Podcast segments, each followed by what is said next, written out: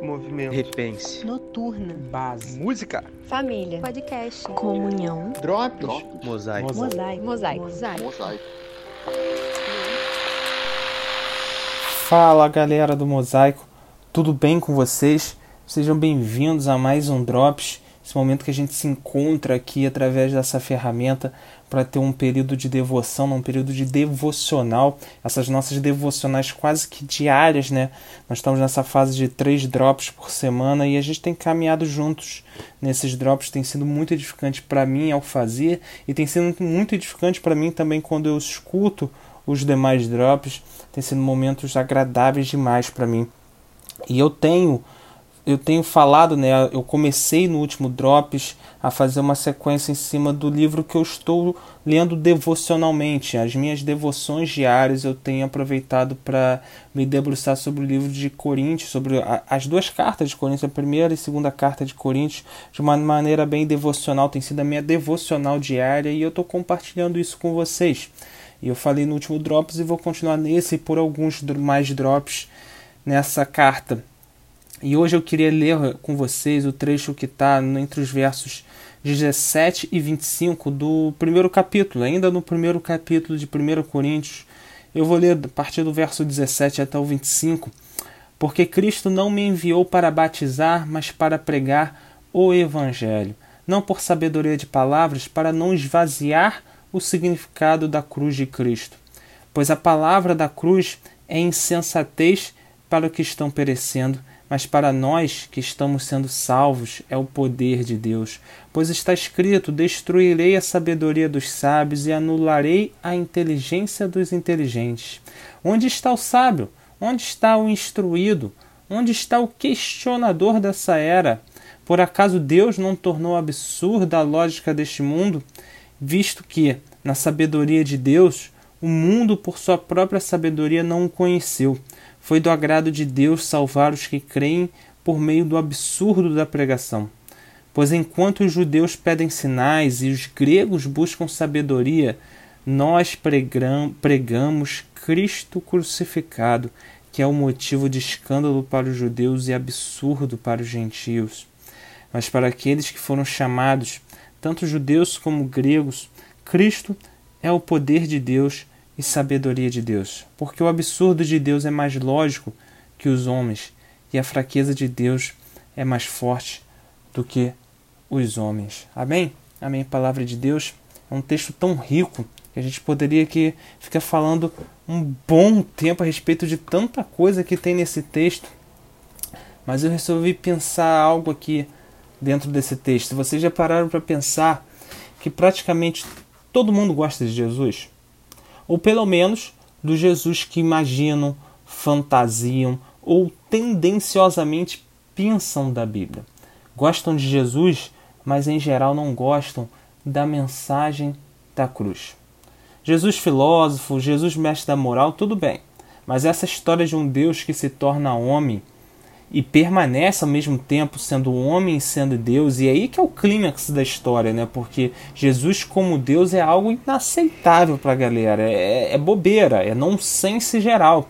Essa história de um Deus que se torna homem para se tornar servo e ir morrer numa cruz é loucura demais, é tolice demais, é besteira demais. Veja bem, as pessoas conseguem eleger um Jesus mestre, filósofo, revolucionário, marxista, e aqui não é nenhuma crítica única e exclusiva ao pessoal da esquerda, não.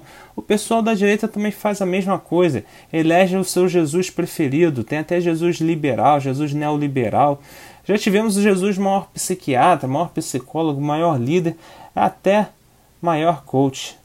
Mas essa história de cruz, aí não, né? Aí já é demais, pode falar nisso.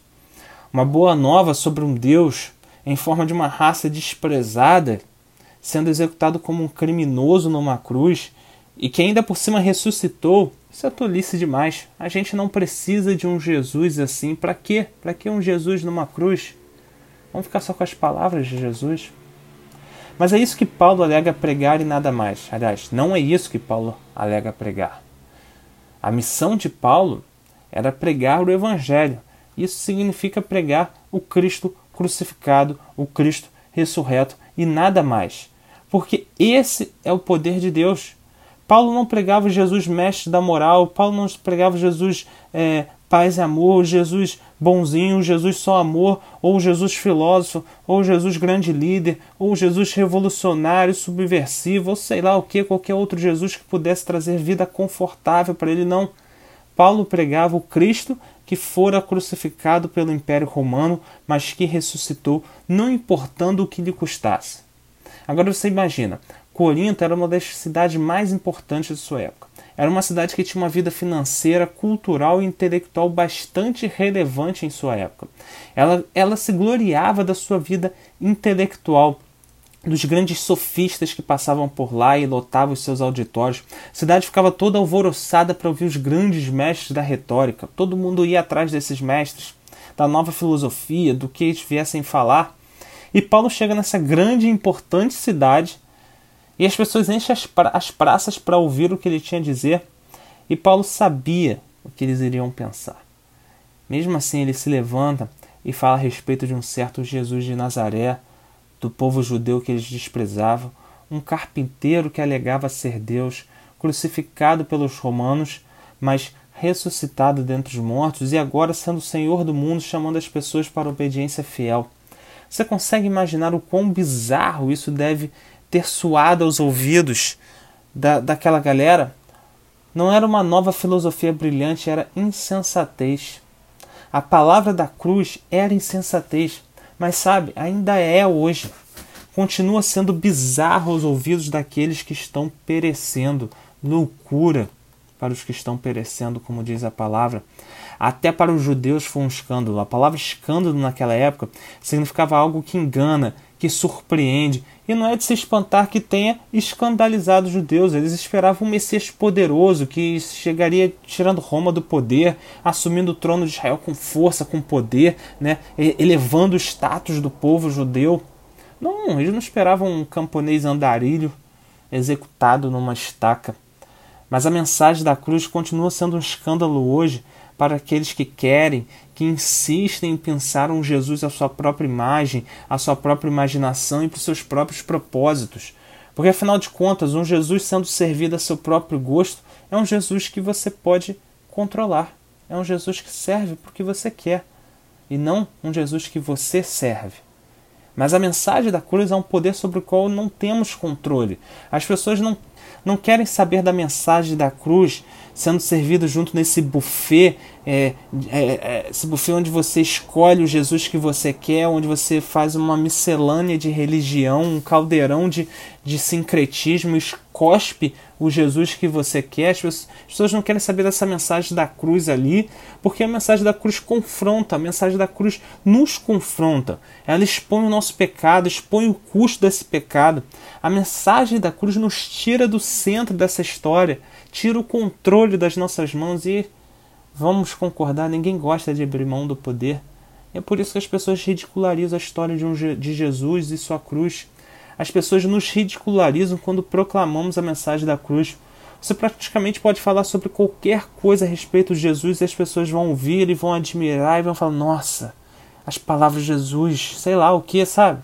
Mas fale da cruz e da ressurreição e as pessoas vão ridicularizar você porque não atende aos propósitos de poder e controle do homem.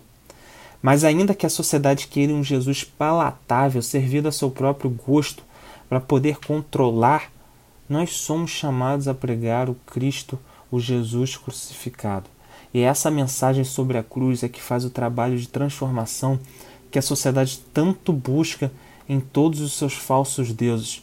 É essa mensagem que libera um poder de transformar que nenhum outro discurso humano pode ter, seja qual for esse discurso de qualquer político, de qualquer pastor que possa estar distorcendo o evangelho, de qualquer filósofo hoje em dia, por mais inteligente que ele seja. Porque a mensagem da cruz é o poder de Deus. É o poder de Deus ao lado do qual todo poder humano parece fraco. É a sabedoria de Deus ao lado da qual todo conhecimento humano parece tolo. A loucura de Deus é mais sábia que a humana, e a fraqueza de Deus é mais forte do que a humana. As boas novas cristãs são sobre Deus morrendo no, sobre um monte de lixo do lado errado do império. É sobre Deus falando um monte de bobagens numa sala cheia de filósofos. É sobre o verdadeiro Deus confrontando o mundo da postura política, do poder e do prestígio, derrubando para estabelecer o seu próprio reino, um reino na qual o fraco e o tolo eles se percebem tão bem-vindos quanto os fortes e os sábios e até mais do que eles. Que Jesus a gente tem pregado com as nossas vidas aí fora, com as nossas vidas e com as nossas palavras.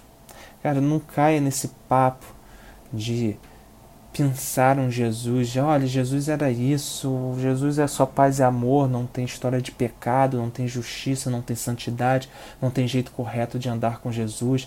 Não, olha, Jesus é marxista, então você tem que ser socialista. Não, olha, Jesus, Jesus falou que do suor do seu trabalho é que você vai ter as suas coisas. Então, olha só, Jesus é, é, é um cara de direita liberal.